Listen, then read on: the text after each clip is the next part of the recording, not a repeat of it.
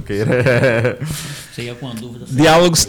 Meninos, Então. tá ao vivo, viu? Diálogos, Ah, legal. Diálogos 83, mais uma edição. Hoje receberemos Caetano Filho e Ângelo Sales, dois monstros das ciências biológicas. Lembrando sempre que com o patrocínio de arroba Inova Contábeis, contabilidade para pessoa física e empresarial jurídica. E Via 7 Modas, telefone 988179961, que tem umas roupas bacanas. Rio, Tin- é, Lincoln, quando for visitar lá, Rio Tinto, passa lá na Via 7 Modas, que tem umas roupas que você vai gostar. Surfwear, social, tudo, tudo de primeira linha. Dê uma olhada no, no- Instagram. E como você está ganhando muito dinheiro, que eu falei semana passada, também fale com Dani e Fernanda do arroba Nova Contábeis, que elas vão dar umas orientações para você gastar com muita sabedoria seu dinheiro, viu? Boa noite, Ângelo Sales. Boa noite, Caetano Filho. é um Boa imenso noite. prazer recebê-los aqui. Estou aqui diante de um mestre que tem uma longa trajetória no ensino básico e de um doutor que tem uma trajetória longa na universidade, no ensino superior e, e os dois não têm alunos, têm fã- fãs. E eu sei disso por, pela, pelo, por todos os elogios. Caetano, que fez a primeira live comigo, no formato antigo ainda, e os alunos participaram É, bastante, lembro, foram muito. É, é massa a aula, muito fã. E Ângelo, pelo que a gente encontra na rua, né? E eu fiz, fiz questão de exaltar a titularidade de vocês, porque eu acho que isso deve ser exaltado mesmo, porque isso representa um caminho que vocês percorreram e a gente sabe que não é um caminho fácil. Isso tem que ser exaltado, principalmente no- nos últimos dias, em que esse caminho de, de pesquisa, de academia vem sendo tão desprezado e é um caminho tão árduo, tão duro. Boa noite, meninos. Boa noite, satisfação poder estar aqui agora presencial e na presença de um, de um mestre da, da- do ensino, da, da- do ensino de biologia. Grande satisfação poder estar com vocês. É, eu me sinto muito honrado pelo convite, pela presença e é, imaginei imediatamente vou beber na fonte, né, contribuir, conversar, aprender e contribuir, como falei, para nessa discussão para que esses milhares de é, espectadores que a gente tem possam também aprender, contribuir e elevar a discussão. Ângelo, Caetano, e o negócio estava bom aqui no intervalo, né? Inclusive eu disse, ah, não poderia ser sobre isso, né? É Tudo que a gente estava conversando aqui sobre a universidade, sobre os professores que vocês tiveram, mas como o tema é. ah, Depois a gente até entra nesses assuntos. Mas como o tema é negacionismo versus ciências biológicas, eu vou começar com o Ângelo, para que Ângelo me explique aí se há diferença entre endemia, epidemia e pandemia. Ah, certamente são termos determinantes de situações que envolvem ah, doenças, né? É, definindo endemia, endemia é quando uma determinada doença ela ocorre em uma região dentro de um número esperado. Por exemplo, a malária é endêmica da região norte, porque o número de casos esperados de malária para aquela região são é, ano após ano, ano após ano dentro de, uma, de um número que não, que não se eleva. Porque quando se eleva, a gente já deixa de chamar endemia, a gente passa a chamar de epidemia. Por exemplo, alguns anos atrás, não muitos, três, quatro anos atrás, o número de casos de dengue né, em algumas cidades do Brasil se elevou de forma abrupta e se espalhou para regiões vizinhas. Isso é uma epidemia. Já a pandemia define uma determinada doença, geralmente nova, que uma doença que surge, que se espalha por continentes ou até, igual a Covid, uma, eh, uma distribuição global. né? Essas são fundamentalmente a diferença entre esses três, esses três termos. Caetano, houve um tempo recorde para os pesquisadores encontrarem a vacina contra a Covid-19. Não sei se é Covid-19, se é o SARS-CoV, não sei, eu não sou da área, não entendo, mas vou chamar de Covid-19, depois você esclareça se é ou não é. é houve um tempo recorde para encontrar a vacina para a Covid-19. Esse é um motivo para se desconfiar da vacina? Bom, vamos lá. Primeiro, é, realmente é é uma, são termos que se confundem, né? A gente às vezes utiliza de maneira intercambiável, mas tem uma diferença. A Covid-19 é a doença, né? Quando a gente começa a apresentar os sintomas, aquele cansaço, dor de cabeça, febre, falta de ar, que muitas vezes a gente precisa ir, ir para o hospital, ficar internado. Em situações graves, a gente precisa passar por um processo de oxigenação, às vezes ser entubado. Então, isso é a Covid-19, é a doença. Essa doença é provocada por um agente patogênico, que é o SARS-CoV-2 popularmente a gente chama de novo coronavírus. Tá? Então, essa é a diferença básica. O SARS-CoV-2 é o agente que gera a doença chamada Covid-19. É, tem muito se debatido com relação a essa aceleração, essa rapidez em que a, as vacinas estão surgindo. Que as vacinas estão não apenas surgindo, mas estão já disponíveis para a gente. Né?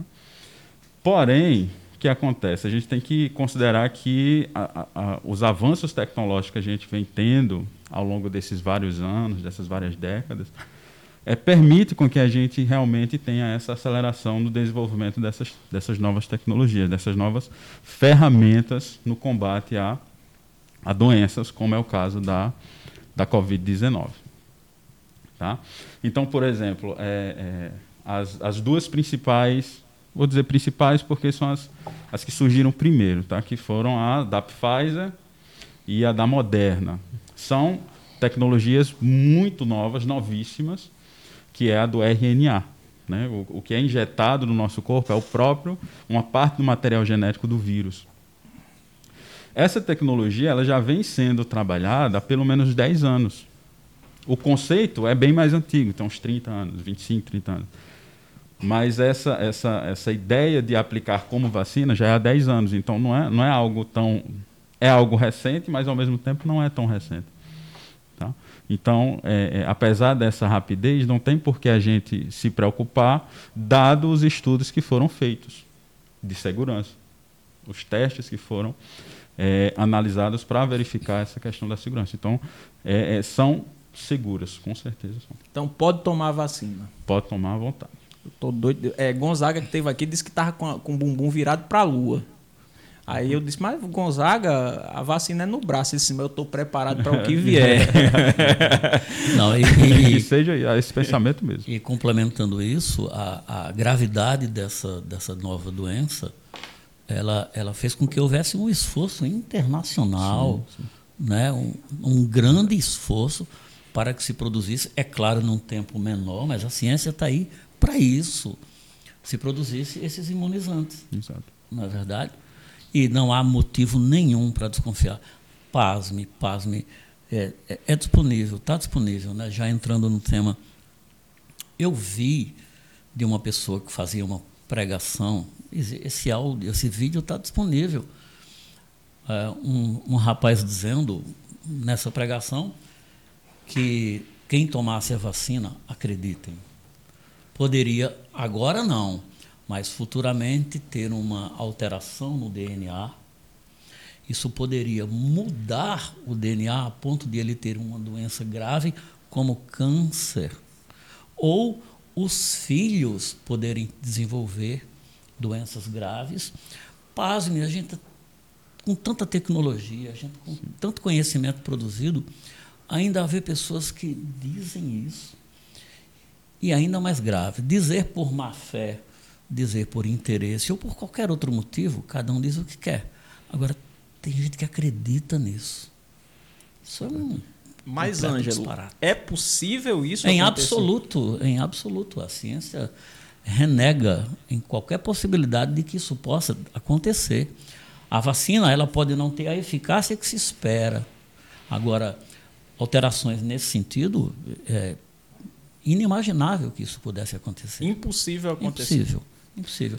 Com a ciência que a gente conhece, com todo o conhecimento produzido, uma vacina. Primeiro, vacina não, embora o Caetano tenha falado de vacina de RNA, que é um material genético, mas o princípio é esse RNA comandar a produção de uma proteína que combata o antígeno, no caso, sim, sim. o vírus, e não que ocorra uma alteração no DNA do indivíduo. E DNA e RNA são absolutamente diferentes na estrutura, na composição química. Né? DNA dupla hélice, RNA hélice simples. O DNA. Por que, que esse vírus do Covid, me permitam dizer, e outros vírus de RNA? Vamos falar da gripe, da gripe, gripe comum, influenza. Por que é que as gripes vêm sazonalmente? Todo ano é uma gripe nova, a gente até brinca dizendo, olha, gripe Xuxa, gripe papagaio. Por que, é que essas gripes se renovam? Simples, a ciência conhece isso perfeito. É porque os vírus de RNA, aqueles que têm material genético de RNA, eles têm alterações, que a gente tecnicamente chama mutações, e eles não têm mecanismos de reparo para correção dessas mutações. Então, essas mutações ocorrem e ocorre alteração no vírus que dão sintomas diferentes, por isso há doenças que se renovam ao longo do tempo. Você já viu alguém pegar papeira duas vezes? Não.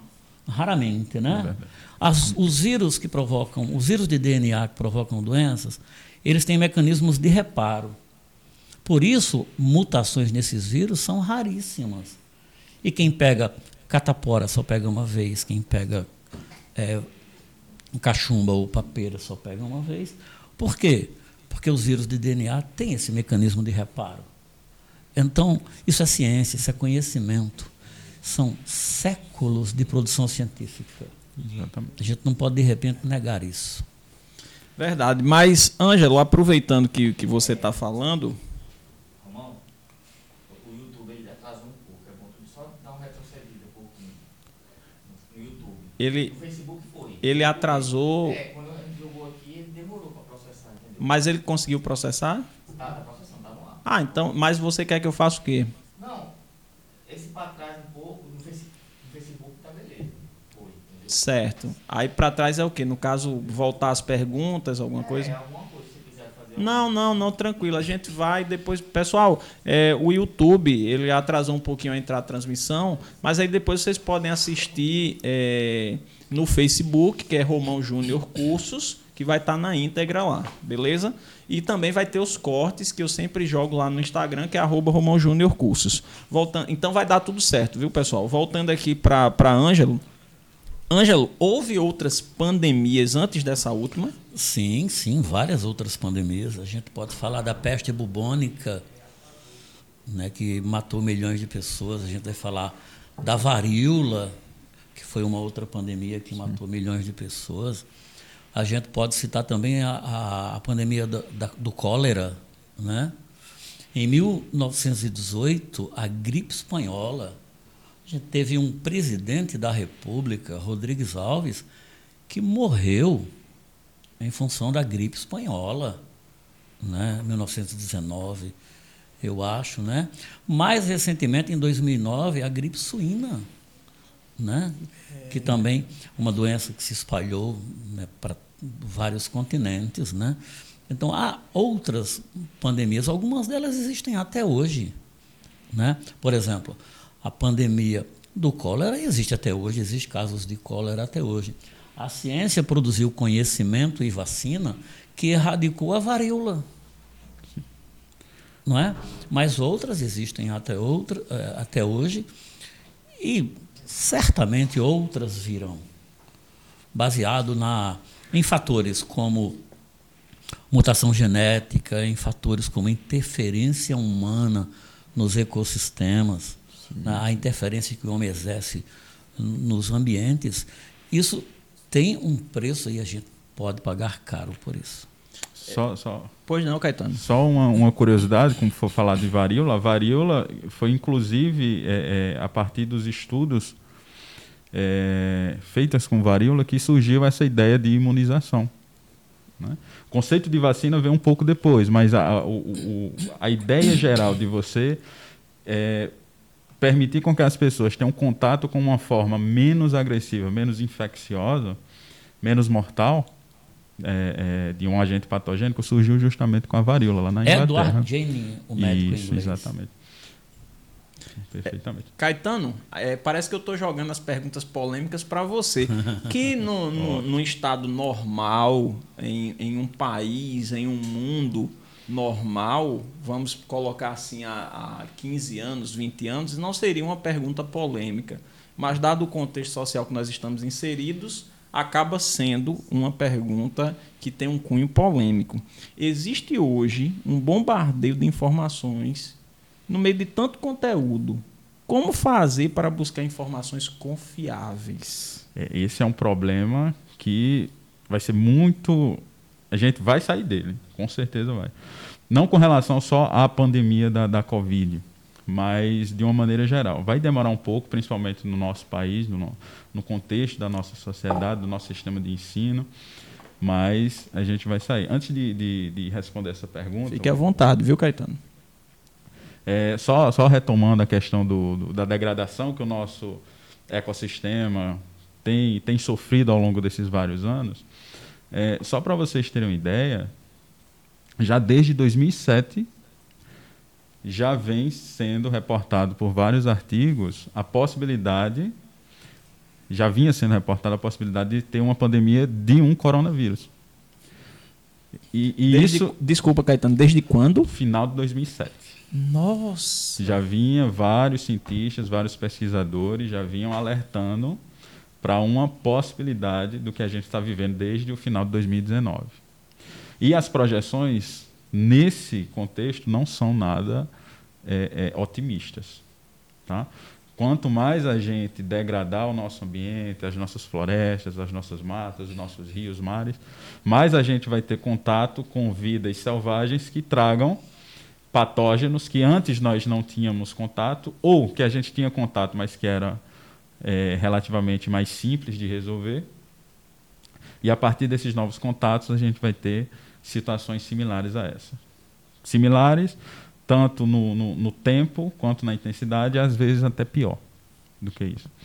Então, não dá para a gente falar em saúde pública, né, em, em enfrentamento de pandemia, sem falar da questão ambiental. As duas coisas estão completamente interligadas. E, e- e a gente está vendo um, um- um ataque muito agressivo ao nosso meio ambiente nos últimos, vamos botar nos últimos 10 anos, né? Sim, sim. Quando você fala 10 anos, você fala de Brasil, Sim, de Brasil. é porque é em nível mais mundial. agressivo, né? Um ataque mais agressivo, né? É, é mas, mas essa preocupação, por exemplo, o nível de gás carbônico que o homem lança na atmosfera nos últimos. Após a Revolução Industrial, é algo assustador. né? Há estudos preliminares que dizem que daqui a mais 10, 20 anos, a gente não vai ter recurso ambiental para manter a população na velocidade de crescimento que ela está. Hoje somos 8 bilhões de pessoas, todas elas precisam da natureza, retiram da natureza tudo para viver. Plástico, madeira, tec- tudo que a gente imaginar vem da natureza, tudo, né? E a gente é ensinado a consumir de uma forma muito voraz, né? De uma forma muito voraz. E essa voracidade tem um preço. A natureza cobra um preço por isso, mas não tenha nenhuma dúvida. Esse tem um preço e tem sido um preço caro. E as perspectivas, que nem o, o Caetano falou, sabiamente, elas não são nada otimistas. E aí, é, é, já entrando na, na, na resposta da sua pergunta, a gente pode dizer que para evitar, ou pelo menos mitigar um pouco essa- essas projeções nada otimistas, ou pouco otimistas, é, entra muito a nossa função como professor. Porque um- um dos problemas que a gente tem enfrentado, principalmente, e isso ficou mais evidente durante esse um ano, ou pouco mais de um ano da, da- dessa situação que a gente está vivendo, é justamente essa confusão que as pessoas que não são é, da área, são pessoas leigas, ou pessoas até que não tiveram oportunidade de ter um estudo formal adequado. É, e aí as pessoas ficam meio que sem saber Tá, mas esse grupo de pessoas fala uma coisa, esse outro grupo de pessoas fala outra coisa, e aí? Em quem acreditar. Em quem acreditar, como é que eu vou fazer? E aí, é uma coisa que eu sempre, o, o que eu tenho utilizado há uns dois anos com, com os meus alunos, é sempre procure a fonte original. Tá? A gente vê muitos portais de notícias, G1, UOL, Folha, os locais daqui, é, que vêm, reportam uma, uma, determinada notícia de cunho científico, mas aí, aí isso começa a se espalhar, se torna um viral. Mas e, e como é que eu posso checar isso de verdade? Como é que eu posso confiar naquilo? Então o que eu digo é que vá para a fonte original. E não fique só naquela notícia, daquele portal. Se aquele portal falou isso, primeiro vá para outro portal. Se está falando a mesma coisa, beleza. Se não está falando a mesma coisa, beleza também. Mas sempre ir na fonte original. O que eu digo como fonte original? O artigo de onde, de onde surgiu aquela notícia. Se algum portal de notícia estrangeiro falou aquilo exatamente daquele jeito. Só que aí entra um outro problema relacionado com a nossa é, com a nossa própria formação, do nosso próprio sistema educacional. Porque muitas vezes essas fontes originais elas estão em inglês. E aí entra, é, é, por exemplo, nas minhas aulas, em algumas aulas, né, às vezes eu, eu digo que sai, olha, surgiu esse artigo aqui, muito massa, muito interessante. E eu sempre tento acoplar aquele conhecimento da biologia, da ciência básica, com o curso no qual tô, eu estou ministrando a aula. E aí eu, eu já percebo que os meninos fazem uma cara meio, meio assim porque está em inglês. Eu digo, gente, olha só. É, se vocês querem ser não só mais um profissional, vocês não querem só somar, mas vocês querem ser o diferencial, vocês têm que se manter atualizados. E para se manter atualizados, infelizmente ou felizmente, passa pelo inglês. Então, é, é, é uma situação em que, para a gente ter a confiança de que aquela informação é correta, de que o que eu estou lendo, o que eu vou repassar para familiares e amigos é um, digamos, um reflexo da realidade, eu tenho que saber um pouco de inglês. Não é que eu vou ser influente, não é que eu vou é, ser o expert em inglês, mas ler. E isso é uma coisa que o nosso sistema educacional, que as nossas autoridades, secretários, ministros da educação, eu acho que eles ainda não se atentaram. Se você for para qualquer outros países, que na Argentina mesmo, no Uruguai, no Chile, é, sempre tem uma língua associada que não é a original, que é o inglês. Então, muitos de, de, desse, desse, dos habitantes desses países falam inglês. E às vezes perfeitamente. Mas para o nosso contexto aqui, não é só falar inglês, é ler. Importante ler. Tem uma situação, e aí não é do inglês, mas é, é, é, que é o seguinte. E aí a gente faz parte de grupos de, de WhatsApp, né, aqueles famosos grupos que aí tem muita discussão, porque alguns amigos têm essa visão, outros amigos têm outra visão. E aí compartilha a, a, a informação de um site de notícias, de um portal de notícias. Aí eu fui checar para ver aquilo. O, o, o, determinado portal de notícia falava lá de uma notícia que saiu um jornal italiano. Eu não sei nada de italiano. Nada. Praticamente nada. E aí eu fui na fonte original, no artigo, no, no, não é um artigo científico, é um artigo de um jornal mesmo, italiano. E lá, hoje é uma coisa muito simples, porque tem a função de qualquer navegador, tem a função de traduzir. Uhum. Coloquei lá para traduzir, e a informação que a fonte original passava era justamente ao contrário do que o portal passou. Estava dizendo. Exatamente. Então, eu digo, ó, Tá vendo? Você pegou logo esse, esse, essa notícia que se encaixava dentro da sua ideia, dentro da sua visão de mundo, só que quando vai para a fonte original não é aquilo. Então, uma maneira de a gente evitar isso é justamente indo para a fonte original. Só que aí entra em uma conjuntura muito mais complexa, que é justamente essa questão de saber outra língua, de conversar e de procurar fontes adicionais. Não ficar só naquela, naquela primeira que foi mostrada para você que você encontrou. Sempre fazer essa, essa, é, é, é, esse agrupamento, essa reunião de, de, de notícias, de informações. Pelo menos pesquisar em mais de uma fonte, né? Sim, isso. E, e, e, ainda vale aquela, aquela máxima de, de pesquisar em jornais é, na grande mídia, ainda vale Sim, essa, essa, essa Com fonte? Mas Eu eu quero fazer um- uma observação em relação a vocês estão falando aí, que é o seguinte: é, infelizmente, muitas das pessoas que compartilham informações sem checar, simplesmente compartilham por interesse ideológico, pessoal, não querem saber se aquilo é verdadeiro ou não, mas se aquilo atende a sua forma de é, interpretar a notícia, a sua forma de, de ver a notícia. Infelizmente, a gente tem isso. Em relação, por exemplo, à, à questão da vacina, é, a gente tem pessoas importantes nesse país, pessoas que lideram milhões de outras, que falam contra a vacina, né? que negam, que duvidam da eficácia da vacina. Lembra do virar jacaré? Sim. É, é inadmissível né, alguém que não tenha um conhecimento científico. Então não diga nada contra, já que você não conhece. Por exemplo, tomar essa vacina com ideologia, porque a vacina vem desse país ou vem daquele. Se virar jacaré depois, o problema é seu. Milhões e milhões de pessoas consomem é, essa notícia negacionista e espalham isso. Né?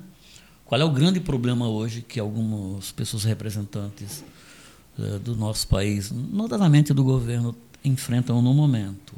Né? É defender eh, a, a uma medicação, a eficácia de uma medicação, cujo próprio laboratório hoje disse que não tem, essa medicação não tem eficácia contra o Covid-19. Mas isso foi espalhado de um jeito, né? de uma forma, e sim, né? as pessoas fazem isso por interesses outros, ideológicos, pessoais, etc., financeiros, profissionais até, que quando o Caetano fala sobre a responsabilidade de procurar a origem e a veracidade da notícia, isso é fundamental, mas infelizmente as pessoas, muitas, se envolvem nessa discussão e não estão nem aí para a veracidade dessa ou daquela notícia. Vão divulgar o que lhe convém, infelizmente. O, pi- o pi- o Pois pior, Ângelo, é quando são profissionais que tiveram uma formação científica, pelo menos imagina-se que tiveram, que já atuam dentro de uma área que necessita desse conhecimento científico e mesmo assim faz esse tipo de, de, de- de situação. Não sei se no, no começo, quando você falou do, do, do áudio que estava circulando, se era o mesmo que, eu, que, que vídeo, veio à minha um mente. vídeo. Ah, foi um vídeo, Vídeo. pronto. Então não foi exatamente o mesmo, mas foi um áudio de um pesquisador renomado da Unicamp, que hoje ele não está na Unicamp, mas ele é, é muito renomado dentro da área dele, premiadíssimo, mas que estava passando informações justamente que a, a, a, a vacina da AstraZeneca, que é a do vetor viral, a que foi feita, desenvolvida junto com a Universidade de Oxford, que ela mudaria o DNA das pessoas. Então, uma pessoa com um gabarito desse passa confiança para as outras pessoas que não são da área, que não têm o conhecimento adequado. E aí isso vai se tornando um efeito dominó gigantesco. E aí fizeram petição, fizeram um levantamento para que, porque ele faz parte da Academia Brasileira de Ciências. Veja como ele é importante. E aí fizeram um levantamento, um movimento para que ele saísse da Academia Brasileira de Ciências. Aí depois ele fez um vídeo dizendo, não, não era aquilo que eu queria fazer, falar, não era exatamente isso. Mas veja o perigo que é. Mas o discurso situação. dele foi realmente editado ou ele Não. voltou atrás? Não, ele, ele disse. Ele, ele deu uma justificativa no sentido de que, não, olha, aquela informação. Mas aí você vê a, a a questão de ele sendo um cientista renomado, ele fazer esse tipo de coisa. A justificativa dele foi que, não, naquele momento eu não tinha informação suficiente. Pô, o cara, o cara é um doutor, altamente gabaritado, vem, chega e diz. Eh, Admite que não tinha informação suficiente, mesmo assim passa aquilo que ele achou. Então, Eu, eu vou tocar num um ponto mais. Uma ne- falta de prudência, no Eu vou- mínimo, né? Eu vou tocar num ponto tão neufrágico ou mais do que esse. Por exemplo, em relação à à eficácia da hidroxicloroquina. até hoje, sexta-feira, o Conselho Federal de Medicina não emitiu uma nota sequer sobre a hidroxicloroquina não ter nenhuma eficácia sobre o tratamento da Covid-19. O, o, o, Conselho de Medicina. O Conselho né? Federal de Medicina, é. até hoje, apesar de, da ciência no mundo inteiro dizer que não tem, o Conselho até hoje não foi a população dizer que a hidroxicloroquina não tem eficácia sobre o tratamento da Covid-19. Então, por que será que isso acontece? Será falta de informação ou, ou outro motivo? Não, falta de informação não é.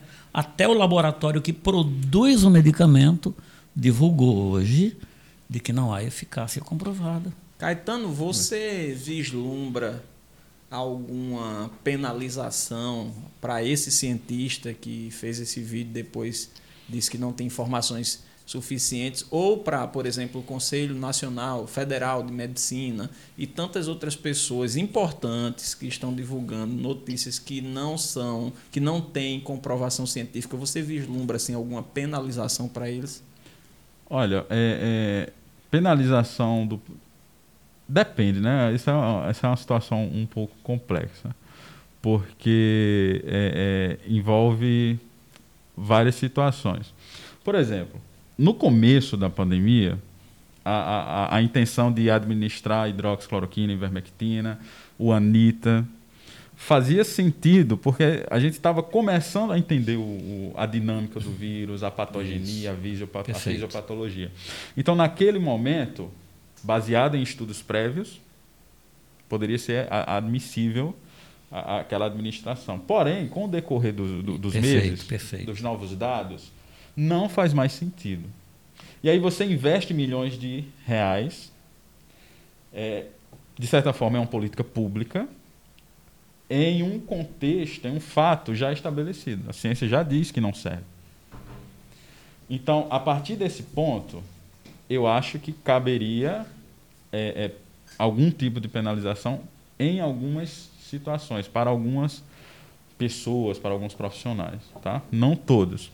Mas assim, a partir do momento que você tem os dados que não que, que mostram comprovadamente não é eficaz para aquela doença, é eficaz para outras, que já vem na bula dele. E você insiste naquilo e fica fazendo meio que propaganda, você é, é, fica insistindo que aquilo é o que vai fazer. Se tivesse feito daquele jeito, a gente não estaria nessa situação. Aí, a partir desse momento, acho que caberia algum tipo de, de de penalização. Só, só para fazer justiça, vou fazer uma correção. O laboratório que produz a ivermectina. Isso. Sim. Tá? E não a hidroxicloroquina, para ficar registrado. A, a hidroxicloroquina é a, a, a, menina dos olhos do Sim. governo, né? É. Do, do, e que também. Representa, e, e que governo também do governo se, federal, no caso. É, e, que, e que também não mostrou nenhuma eficácia. Sim, verdade. No tratamento. Né? O, o, Conselho Federal de Medicina ele lançou uma nota semana passada, mas assim meio que se colocando, meio que lavando as mãos. Tipo, olha, não tem eficácia, mas aí tem muita gente é, que se diz cientista, que não entende nada de medicina, então fica a cargo dos médicos. Os médicos têm total autonomia. Se eles acham que é adequado, eles passam, tudo bem, desde que tenha a, a, a, é, concordância com o paciente. Mas assim, e os outros medicamentos? Os outros medicamentos que os médicos receitam não, são, não, não, não foram desenvolvidos baseados na mesma ciência, no, nos mesmos métodos, nas mesmas mesmos testes? Se um médico quiser recomendar ou prescrever doce de leite, né? Seria ótimo, né? Eu adoraria tomar esse então, remédio. Como não há nenhuma comprovação, é, comprovação de que não funciona, então, então ele pode, ele pode é, recomendar ou prescrever um doce de leite. É essa a parte que eu vejo como muito perigoso, como muito perigosa do momento que a gente vive. A gente vive o que alguns chamam de obscurantismo, negar o conhecimento científico. Onde é que a gente vai parar? Se a gente tem uma saída enquanto país, enquanto humanidade, se a gente tem uma saída, ela passa necessariamente pelo conhecimento. A gente nunca vai conhecer tudo, mas a gente não pode abrir mão do conhecimento que a gente produz. Principalmente vocês dois sabem muito bem que está fazendo ciência, o método científico ele é muito duro, ele exige estudo, comprovação, testagem, então ele não chega aí à toa. Concorda, Caetano? Com certeza.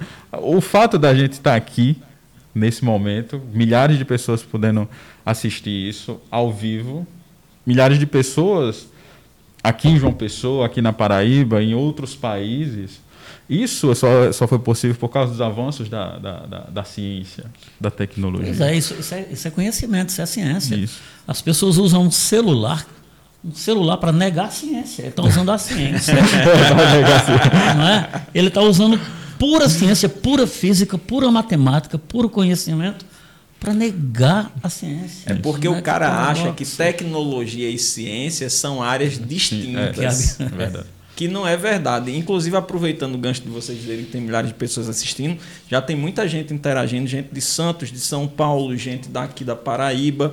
Mas dizer ao pessoal que eu vou ler todas as observações nos 10 minutos finais de programa, para a gente não interromper o papo. Então fiquem ligados que nos 10 minutos finais eu leio todas as observações, tem algumas perguntas, alguns elogios para vocês já, muitos elogios, inclusive, e algumas perguntas. Então, nos 10 minutos finais eu leio as observações. E o papo tá maravilhoso. Tá quase superando o papo de bastidores. Tá quase superando, tá ali empate agora. Ângelo, me diga uma coisa. Como se descobriu a primeira vacina, cara? Eu sempre tive curiosidade com isso. Pois é, rapaz. História. Século XVIII, né? Edward Jennings. Foi eh, estudando varíola. Né? Havia duas manifestações de varíola. Né? Uma varíola humana, bem mais agressiva, que se manifestava eh, com dores de cabeça, dores pelo corpo, febre, mas principalmente por bolhas de pus que se formavam no corpo das pessoas, e em alguns casos fatal e uma varíola menos agressiva, que eles chamavam lá de cowpox, né? que afetava bovinos, cow, né? cowpox, me permitam, você falou em inglês. Então, é, Depois Caetano vai lhe corrigir, viu? É, se a, a pronúncia não estiver correta. então, é, e o, o- o Jennings, ele ouviu dizer que algumas pessoas que lidavam com, com os bovinos pegavam essa forma branda de varíola e ficavam imunes à forma mais agressiva. E aí ele resolveu testar, método científico. Ele pegou amostras de pus de, de bovinos, né, de uma pequena vaca, daí vem depois o nome vatina, né, vacina de uma pequena vaca, vatina em latim, e inoculou numa criança de 8 anos. Ela desenvolveu sintomas leves da doença e depois de uns 10 dias estava curada. E aí ele atreveu-se, injetou eh, amostras de pus de uma forma humana na criança e a criança não adoeceu. Esse foi o primeiro mecanismo de imunização de que se tem notícia. E né? ele, era ligado à universidade? Era, Era um médico, cientista? Era- médico, era só médico. só médico, estu- estudava por conta própria isso. É claro que isso aí chocou, a, né, no bom sentido, trouxe resultados que, muito bons para a humanidade. E, logicamente, depois de alguns anos, o, o- um francês, né, Acho que todo mundo conhece. é, um, um francês, qual é o nome dele? Louis Pasteur. Louis Pasteur, daquele da pasteurização, na, ele desenvolveu outros mecanismos de vacina, estudou muito isso e eh, aperfeiçoou esse processo. Mas o princípio é esse. Né? Eh, foi assim que a, a primeira vacina, o primeiro mecanismo de imunização foi, foi descrito. Né? Por isso o nome vatina, de pequena vaca em latim. Ah, que massa, rapaz. Que coisa maravilhosa. Caetano, esse número, esse, esse imenso grupo de negacionistas não surgiram de uma hora para outra. Eu tenho a impressão que eles não surgiram de uma hora para outra. Maneira Na sua opinião, o que provocou esse aumento ou visibilização desse grupo? Aí a gente poderia fazer um programa só disso. Deixa- né? deixa Já eu- é um, deixa- um- um dos motivos. né? Deixa eu fazer só um parênteses. Você viu que eu tô pegando pesado com o Caetano. Só joga as polêmicas homem é doutor.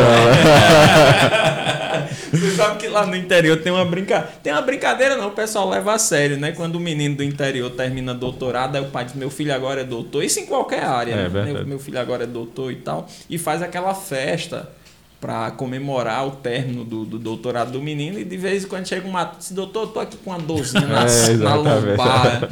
É, aí te- eu ouvi essa história a primeira vez de um cara que era doutor em filosofia. Disse, os caras vieram dizer que tava com dor na lombar. Eu disse aí, ele disse, eu fiz uma coisa criminosa contra a filosofia, contra a ciência, eu receitei. ele disse, eu não queria frustrar minha comunidade. Ei. Será que vem daí o grupo dos negacionistas desse cara que foi receitado por um E filósofo? olha, e olha que terminar um doutorado em filosofia deve ser muito, muita É, queimação de pestana, hein? Muita pestana queimada, hein? Em qualquer área, né? cara? É, imagina, exatamente, exatamente. Verdade. Mas assim, a, a- a- o, o- são vários fatores, né? Não, não existe só um.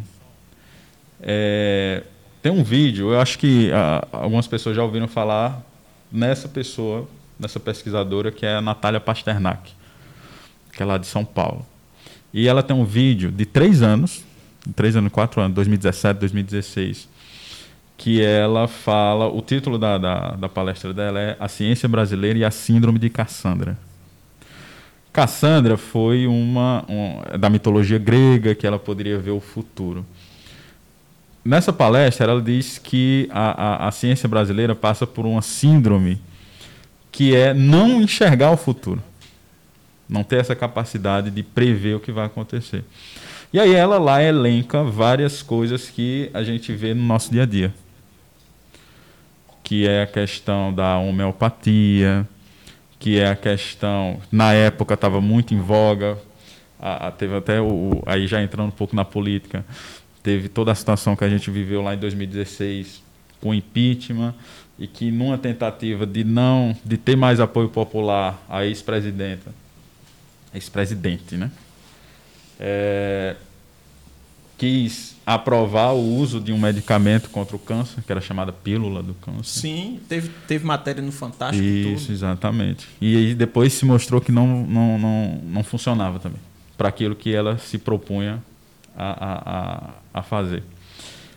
E, e fala de tantos outros exemplos, e enquanto aquilo estava sendo é, é, falado, vivenciado pelas pessoas, a ciência ficava meio que, ah, não, esse pessoal aí não, não dá bola não, a gente tem mais coisa para mais importante para se ater, nós temos os nossos artigos, os nossos orientandos, a gente tem projetos para elaborar, buscar fomento e deixa esse pessoal aí falando essas coisas. Então isso foi formando meio que uma bola de neve. Começa com essas pequenas coisas, a ciência se fazendo de, de cega, de surda. Entra um pouco um- um- a questão do ego, de professor, de cientista. É, é, nós, algumas vezes, temos. Nós somos humanos, claro. A ciência, ela, ela tem suas falhas, o método científico, mas é, é, é o que nos permite ter o que a gente tem hoje. Condições de, de ter doenças erradicadas, como a varíola, de ter toda essa tecnologia, de, de ter várias formas de tratamento para várias outras doenças, de, de diagnóstico. É, Então, o método científico em si, ele é maravilhoso. Nos permitiu chegar até aqui. Só que a ciência é feita por pessoas. As pessoas, às vezes, podem errar. Claro, por que não?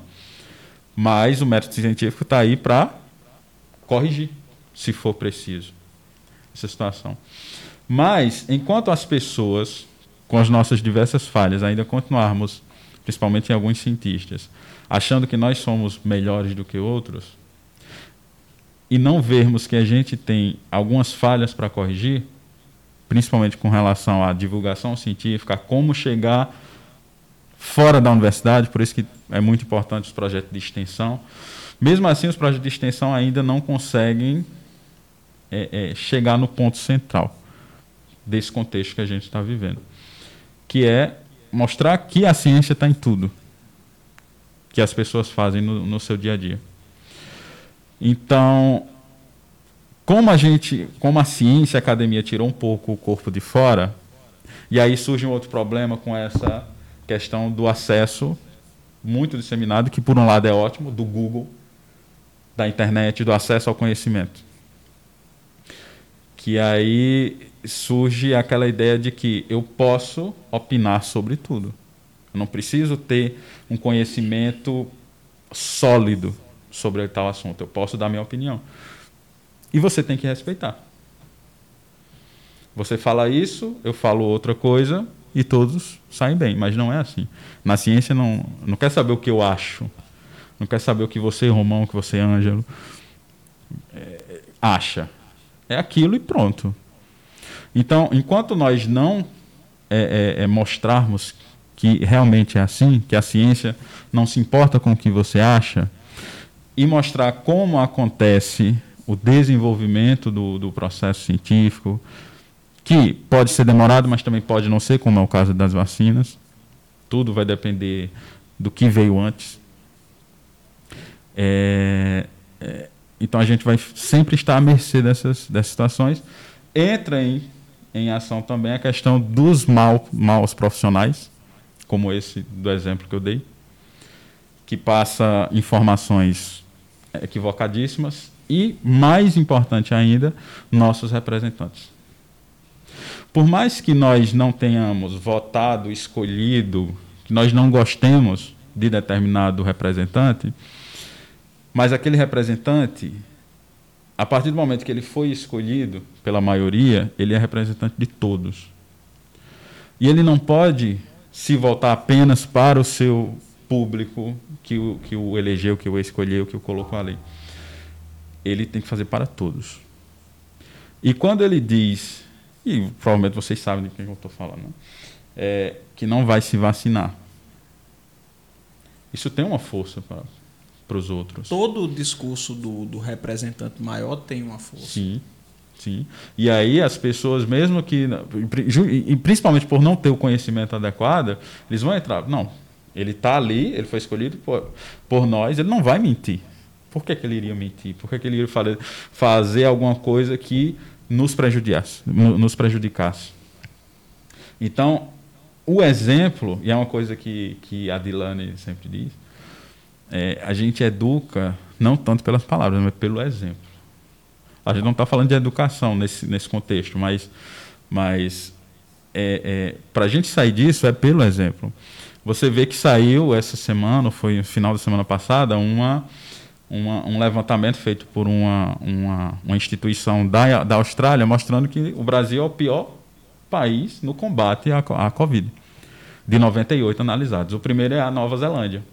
Quando você vai ver o que a Nova Zelândia fez, a, a primeira ministra ela está sendo um exemplo, por, exemplo de tudo, porque ela ia diariamente à televisão dizer os números e dizer, olha, vamos fazer isso, vamos fazer aquilo. Ela que iria, ela ia pessoalmente assim para isso. Falar. Ela ia, olha, vamos fazer aí, isso. Aí é o primeiro aquilo. lugar assim do de cuidados. Isso, isso. A, a Nova Zelândia foi considerada nesse levantamento o país que mais soube lidar com a Covid. Se você pegar gráficos no Google, jogar aí, você vai ver que a linha lá de casos de mortes é rasteira, lá no, no, no eixo X, né? E já de outros países, como no Brasil, na própria Inglaterra, no Reino Unido, nos Estados Unidos, é aquela coisa, aquele monte, né? aquela montanha que ele sobe e desce. Então, nossos líderes têm essa capacidade e têm esse poder. Então, isso influencia no negacionismo. Para vocês verem, é, essa campanha anti-vacina, que hoje já é, é assustadora, é, números de casos de sarampo têm crescido assustadoramente. Sim. Né? Há, alguns pais não querem vacinar seus filhos contra o sarampo. E o sarampo tinha sido erradicado na, aqui na região. E, e, no entanto, voltou a acontecer por conta de quê? De uma campanha negacionista, uma campanha contra a, a vacina. É Porque coisa. se deu voz. Pois é se deu voz e a, a, aqueles que tinham a capacidade de, de, de dizer, não, não é assim, é desse outro jeito, se calou. Ficou, ficou achando, não, eles são, são, são loucos, eles não têm. Ele, deixa. Daqui a pouco sai. Não vou E discutir sai. com doido, né? Exatamente, essa é a ideia. Eu, eu, eu, eu é confesso lógica. que eu também tive esse discurso, viu, Ângelo? Eu tive esse discurso durante muito tempo. Eu disse, ah, pá, eu vou, eu vou me trocar com doido. Só que o grupo de, de, de, de, vamos dizer assim, né, no meu vocabulário, o grupo de doidos cresceu assustadoramente, viu? E chegou, é como, como se diz na linguagem dos surfistas, né? É, bateu na bunda, a água bateu na bunda. Eles cresceram e aí invadiram até minha família vamos dizer assim, os negacionistas, né? Aí eu disse, "Eita, o negócio agora tá sério, porque chegou aqui. De uma maneira que ficou, na minha família, até muito tranquilo. É mais tranquilo que eu acredito que na família de muita gente. Mas assim, o grupo de negacionistas fez muita gente ser expulso do grupo da família. Gente que tinha uma opinião correta, inclusive. Ser expulso do grupo da família, ou arranjar uma briga, ou deixar de falar com um tio, com um primo. Não sei se vocês passaram por isso, mas eu não cheguei a ser expulso, não, de nenhum grupo, não.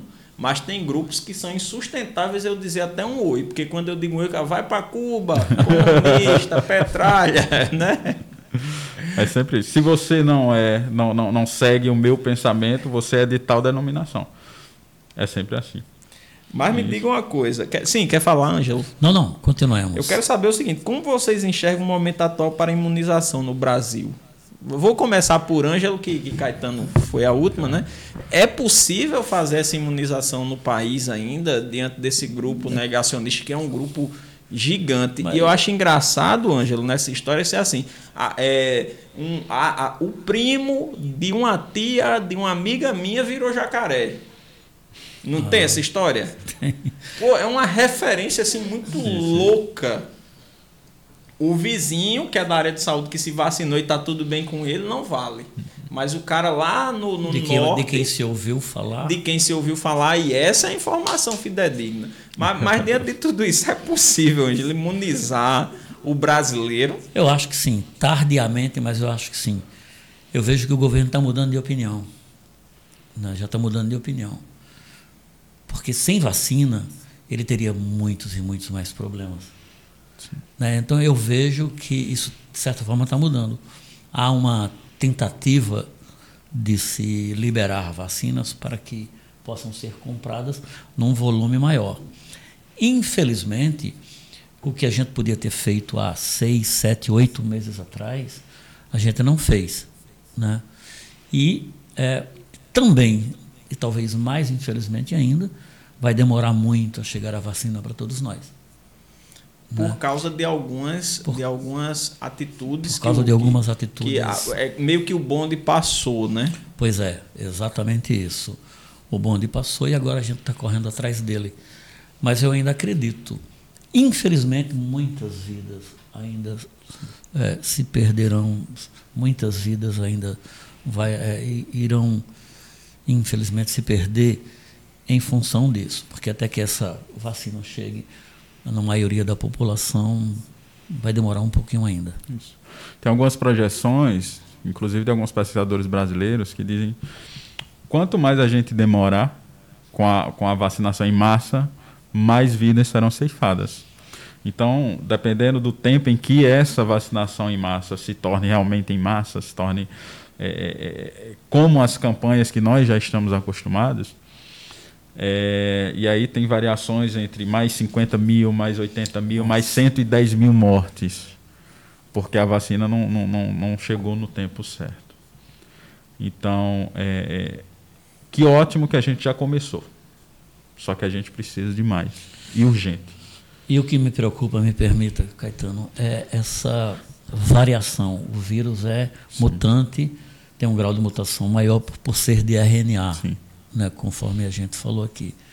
E o que me preocupa é que uma variação mutante seja mais agressiva e cada vez mais agressiva e possam não só ter um efeito é, pior sobre o organismo humano, mas possa também se disseminar com maior velocidade. Isso é o que preocupa mais. Isso. Inclusive tem uma, uma, uma, uma ideia, porque devido a esse baixo número de vacinas disponíveis, é, existe a possibilidade da vacina da AstraZeneca ser administrada em duas doses, mas com tempo espaçado, né, com 90 dias, em vez de ser 21, de 15 a 21 dias. E aí uma, um dos receios é que esse tempo maior faça com que sejam selecionadas, e aí a ideia de seleção natural lá, que surgiu com, com, com o nosso pai Darwin, pai da biologia, assim, o, porque nossa, nossa, nossa ideia de biologia atual é toda centrada no, no conceito do, da seleção, da, da evolução. Né? Uhum. É, Bom você dizer isso. É, Gostei de você ter dito isso. E, e, e então, é, esse tempo maior entre as doses, nesse caso da AstraZeneca, poderia selecionar, favorecer a sobrevivência da, de cepas mais, não, não mais fatais. Porque o vírus também não quer que o seu hospedeiro morra.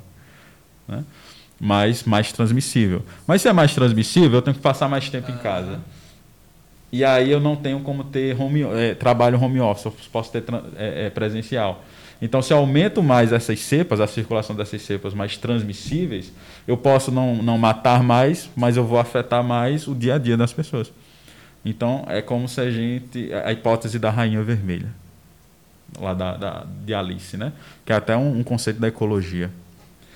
É, quanto mais eu ando, mais eu fico no mesmo lugar que é a questão da luta da, da sobrevivência. Né? Um predador, por exemplo, ele, ele seleciona, ele, é, ele tem características anatômicas, fisiológicas selecionadas para se tornar mais fácil chegar no, na presa. Por sua vez, a presa é selecionada a ter características anatômicas fisiológicas para se tornar para fugir mais. Então sempre fica nessa luta. Uhum. Então, enquanto nós não tivermos essa vacinação em massa, a gente vai estar sempre nessa possibilidade e nunca sair disso. Já pensou que é horrível? Então. Ficar em home office a é. vida inteira. Mas essa é a grande Coisa questão. E, e, quem não pode fazer isso? A gente não pode esquecer que há uma gama né, de pessoas que precisa ir para a rua, precisa trabalhar, precisa ganhar seu sustento, que precisa se arriscar. É. Esse é o grande paradoxo. Esse é o grande paradoxo quem pode fazer home office faz tal, mas e quem não pode? Como vai conviver com isso? Ele vai dizer, não, olha, se até agora eu não peguei, eu não pego mais. É. Né? Tem essa, essa, essa falsa ideia, né? pois é. é, é, é. Eu vi uma discussão, achei muito interessante. Debatia-se sobre as pessoas não aglomerarem no Réveillon, no Carnaval. Um dos debatedores, muito sabiamente, disse: Olha, Pessoas comuns, pessoas né, que precisam trabalhar todo dia são obrigadas a se amontoarem nos ônibus, metrôs.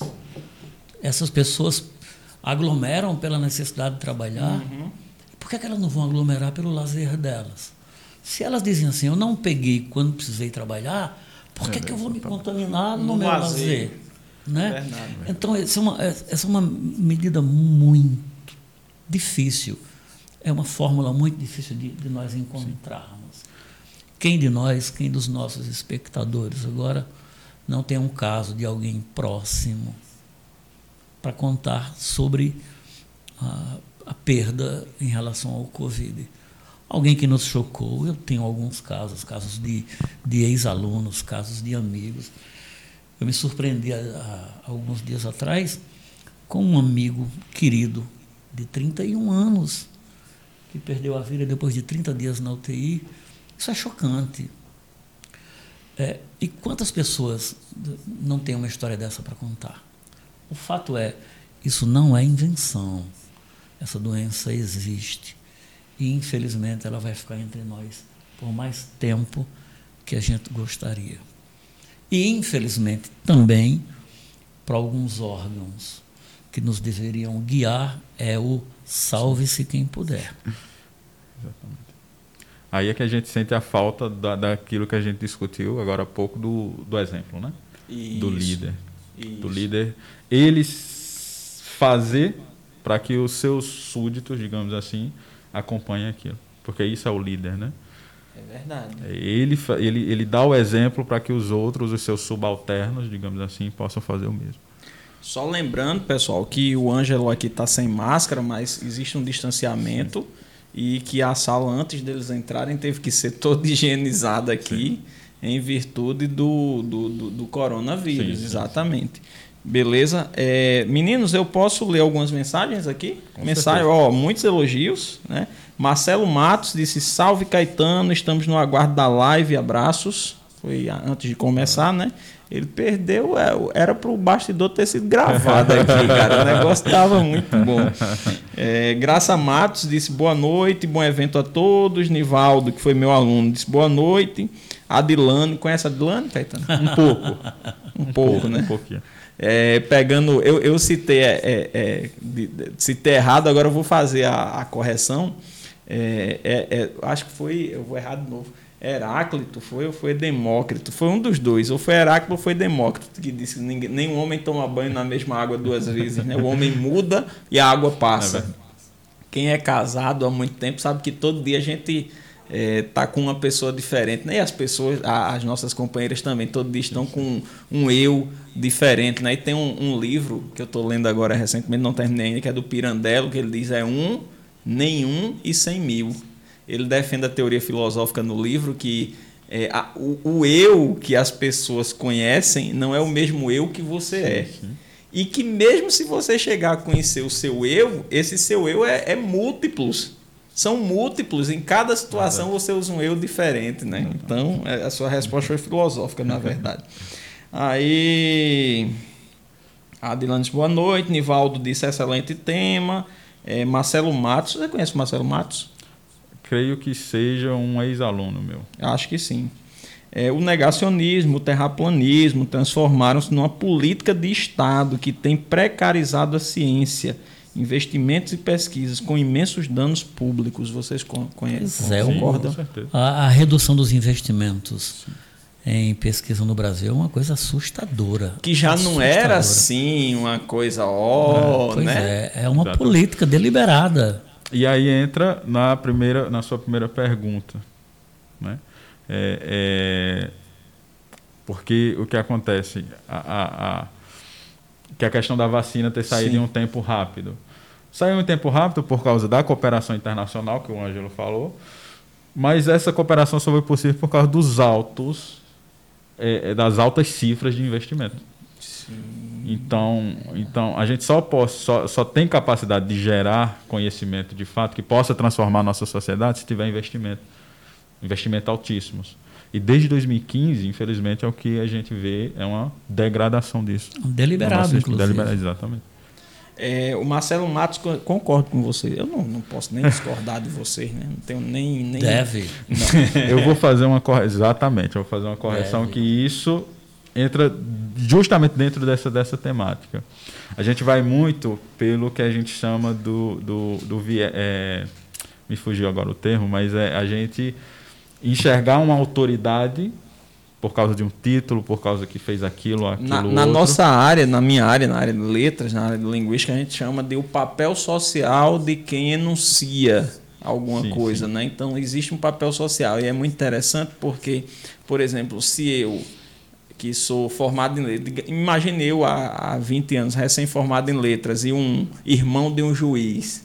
Se eu dissesse alguma coisa do português e o irmão do juiz dissesse outra, quem tinha moral era o irmão do juiz, porque o papel social dele determinaria que ele é um Exatamente. enunciador mais proficiente do que eu. Exatamente. É o apelo à autoridade.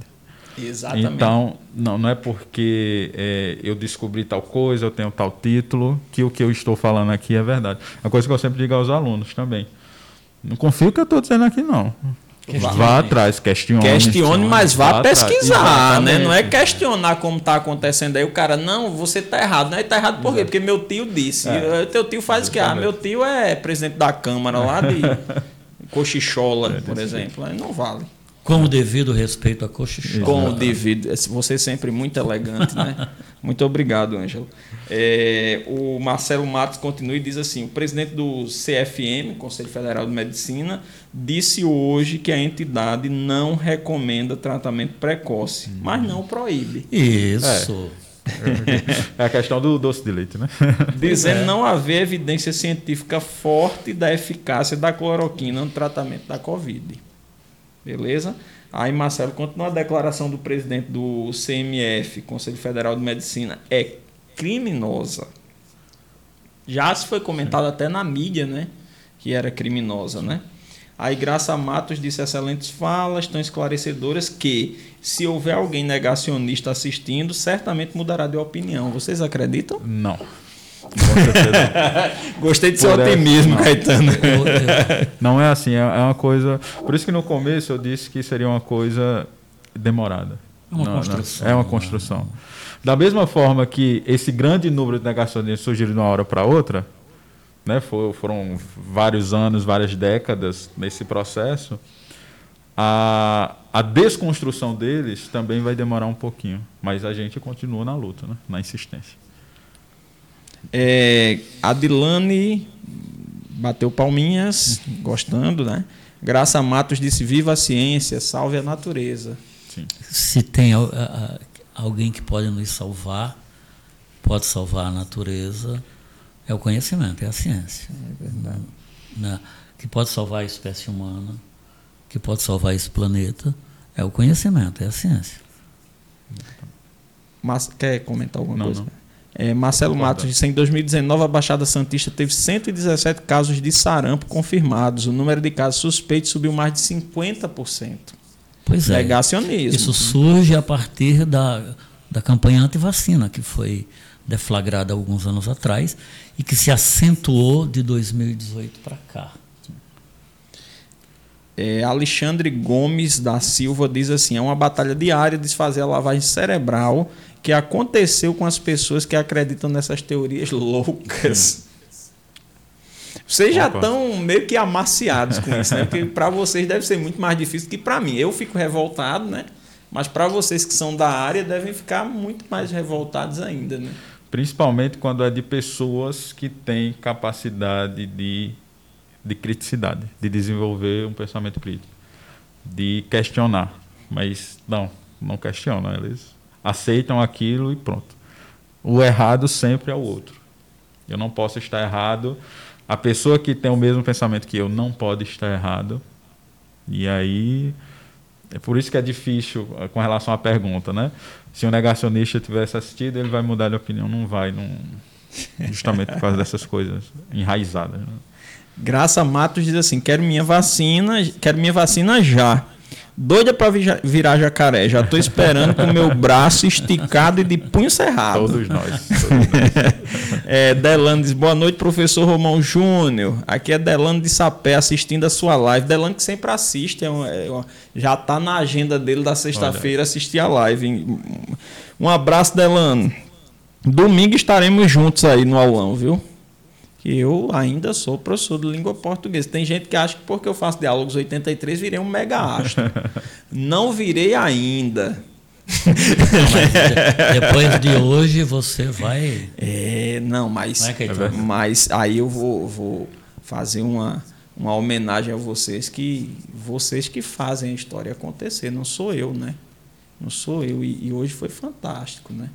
Vocês foram maravilhosos. Eu já sabia, Não, né? mas eu, eu preciso fazer justiça.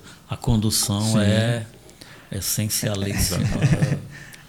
Muitíssimo obrigado, Ângelo. Como sempre, você é um, um cavalheiro, viu? Aí lá de casa, agora vamos responder as observações lá de casa. Meu cunhado, Nau, que ele assiste sempre lá de Curitiba, tá aqui. É um cara que lê muito, viu? Ele lê muito, ele tá muito ligado e ele é petista morrendo, mas ele, ele, é, ele é um petista que ele lê, tá ligado? Ele, ele lê. Inclusive, a gente tava brincando com ele, perguntando a capital. Qual a capital não sei de quê? Que ele sabe, cara. Qual o líder chinês? Aí ele vai e responde, porque ele lê muito, ele, ele se informa muito. Primeiro, ele se informou muito sobre o trabalho, aí havia um conjunto limitado de informações no trabalho dele, né? Aí ele foi se informar sobre outras coisas, política internacional, política nacional. E aí, quando o pessoal do Sul vem discutir com ele, aí ele leva umas lapadas, né? Porque ele está sempre muito bem informado. Aí ele disse assim, ó. Boa noite, meu nobre. Já estamos ligados. Agora aqui em Rio Tinto, na casa de Edna. Aí ele tá aqui, né? Que aí é uma felicidade para ele quando ele vem para cá, que ele é daqui. Ele mora no Sul, mas é daqui ele, ele, ele gosta muito. Quando ele vem 30 dias aqui, 30 dias ele visitando os amigos, comendo e bebendo Muito bem, porque aqui no Nordeste é isso. né? Volta às origens. Aí, João Batista, Caetano Batista é a conta, né? Estamos lendo os comentários do Facebook agora. Orgulho da família. Caetano. É o meu tio. Meu Você tio veio, veio de onde, Caetano? Lá de. Princesa Isabel. Tu é conterrâneo de Joey Poeta. É, então, exatamente. né? Estudasse exatamente. com ele, tava dizendo Estudei aqui. com foi? ele. É, que eu me lembro, eu, eu creio, eu não sei se na época era alfabetização, que hoje é primeiro ano, e depois acho que a gente veio se encontrar de novo, sexta, sétima série, se eu não estou enganado. Caramba, e, e eu fiquei impressionado de você não ter conseguido ser mal influenciado por ele. Eu fazia minha, minha, minhas peripécias. As também. peraltice, É, né? Aí, é, João Batista de José Caetano Filho, Deus te abençoe e te guarde. Olha que coisa boa. É. Aí Renaldo diz: beijo, Ângelo, maravilhoso. Ah. Sim, deixa eu dizer uma coisa com o Renaldo, cara. Muito Sou um fã. massa, muito massa dizer uma coisa de Renaldo. Eu escrevi na postagem do Instagram Ojeriza com G. E não conferi, eu dei uma de negacionista, né? Tá vendo? Todo mundo tem um pezinho lá, viu? É verdade. E não conferi, né? Aí ojeriza que na, na, na, na, nas- na fonética existe o, o, o que é feito pela, pelo som realmente existe a convenção ortográfica. A convenção é onde pega a gente, porque tem som de uma coisa, mas se escreve de outro jeito. Para dar um exemplo grosseiro, exame que tem o X, tem, é, que vai ter som de Z, mas se escreve com X. Né? Ojeriza tem som de G, aí eu escrevi com G. Aí Renaldo veio muito carinhosamente e disse: Romão, eu acho que você grafou a palavra ojeriza incorretamente. Eu sou professor de língua portuguesa, né? Aí eu disse, caramba, Renaldo, e foi mesmo? Ela disse, foi. Eu disse, eu vou lá corrigir. Aí fui lá prontamente corrigir, e eu confio em Renaldo, né? Renaldo dá uma sumidade. Aí corrigi, ficou tudo certo. Então, obrigado, Renaldo. Beijo, Beijo também. muitíssimo obrigado. E, e aí eu já, já fiz o seguinte com ela. Eu disse, agora você vai ficar responsável por fiscalizar todas as minhas postagens. aí ela disse, Deus me livre, vá pro inferno com isso. Mas eu acho que ela vai ficar de olho, ela é gente boa demais. Vamos ver aqui, cadê os comentários? Deixa eu, deixa eu. Aí eu saí aqui para fazer tudo isso para Renalo dizer, comentar essa história, mas foi muito legal a atitude dela, eu gostei demais, viu? Então, assim, beijo, Ângelo, maravilhoso. Aí, João Batista disse: levando o nome do avô pro mundo. Foi contigo? Hum, creio, não sei. Porque meu, meu, meus avós Foi Caetano era... Filho, né? Não, é- ah, acho que, que, que se referia ao sobrenome, né? Ah, Caetano, é. Porque Caetano é o sobrenome. É verdade. Meu nome mesmo é José. Mas vocês são duas pessoas muito queridas pelos alunos, além de excelentes pesquisadores e professores, são pessoas muito queridas pelos alunos e nem sempre é um caminho que converge, né? Você ser um verdade. bom pesquisador e ser querido pelos alunos, né? Aqui, é, a, a convivência com o aluno é uma grande escola. Você sabe disso, sim, vocês sim. sabem disso.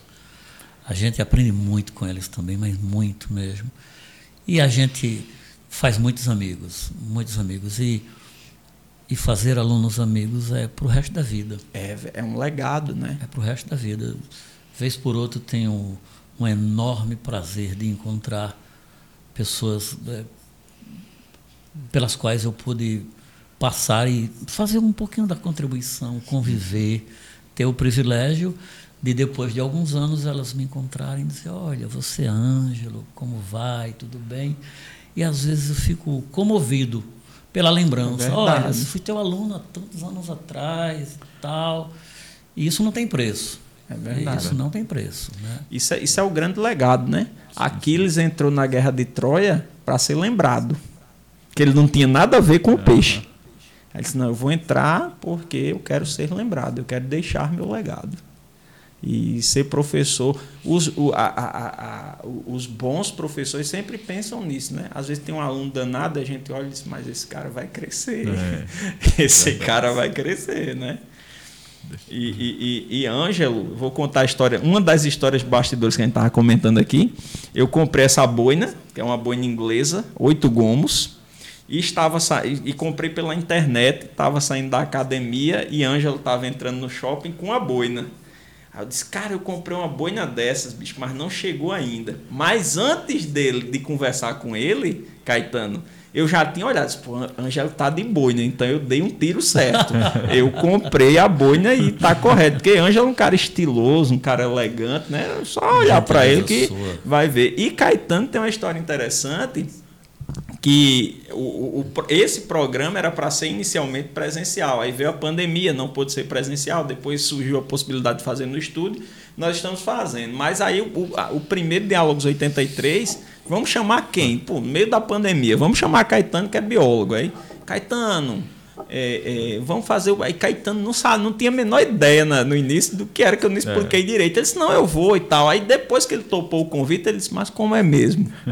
Aí fez parte do primeiro Diálogos 83, lá no início. A gente não tinha banner de divulgação, não podia salvar, porque era no Instagram, no, no Instagram ainda não salvava e não tem o registro. Mas aí ele, ele topou mesmo assim e não sabia muita coisa. Então, muitíssimo obrigado, viu, Caetano, por ter topado e por ter topado hoje também. Sempre à disposição. Eu que agradeço o convite, né? o, o, o reconvite. É, o assim. reconvite, é, é, é sempre uma satisfação, ainda mais conhecer o Ângelo. Quando, quando você disse que era Ângelo e eu passei para a Adilana, ele não acredito. Foi, foi meu professor. Diga, olha aí como o mundo é pequeno. Pois né? é, então, pessoal. É, é a história que eu falei. Eu cheguei aqui hoje, cumprimentei o pessoal, o Romão, o Caetano, e uma moça falou para mim: lembra de mim? Eu fui sua aluna. Olha que privilégio. Era a esposa do Caetano. É, é a Delane. E, e, foi e foi aluna e depois foi sua professora no cursinho. Veja que honra, né, né cara? Quanta honra, né? Essa coisa fantástica. Não, tem, né? não há dinheiro que para isso. Eu brinco com os meus alunos e os meus amigos e a gente ainda ganha dinheiro para isso. Né? Não espalha, né? Não espalha, né? Caetano, Ângelo, muitíssimo obrigado pela presença. Foi um prazer. Uma hora passou assim. Para mim, passou voando. Não sei se para vocês, mas para mim passou voando. Muitíssimo obrigado e fica o convite para as próximas vezes. Eu tenho certeza que foi uma, um, um encontro bastante esclarecedor, para mim com certeza, mas tenho certeza que muita gente, principalmente as pessoas que assistiram agora, os que vão assistir depois, então muitíssimo obrigado. E boa noite e sintam-se convidados para os próximos. Imagina, eu, eu, me sinto muito honrado falar para o nosso público, agora é nosso é, público. É, né? nosso público. Me sinto muito honrado de estar aqui ao lado do doutor Caetano, né? de estar aqui com você, com sua equipe.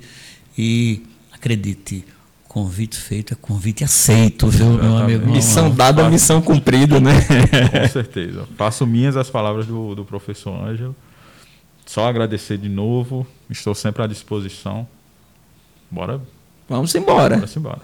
Galera, muitíssimo obrigado pela audiência. Até a próxima. Lembrando que o programa ocorreu com o carinhoso patrocínio de arroba Inova Contábeis e Via Sete Modas. Sexta-feira tem mais. Um forte abraço e até sexta.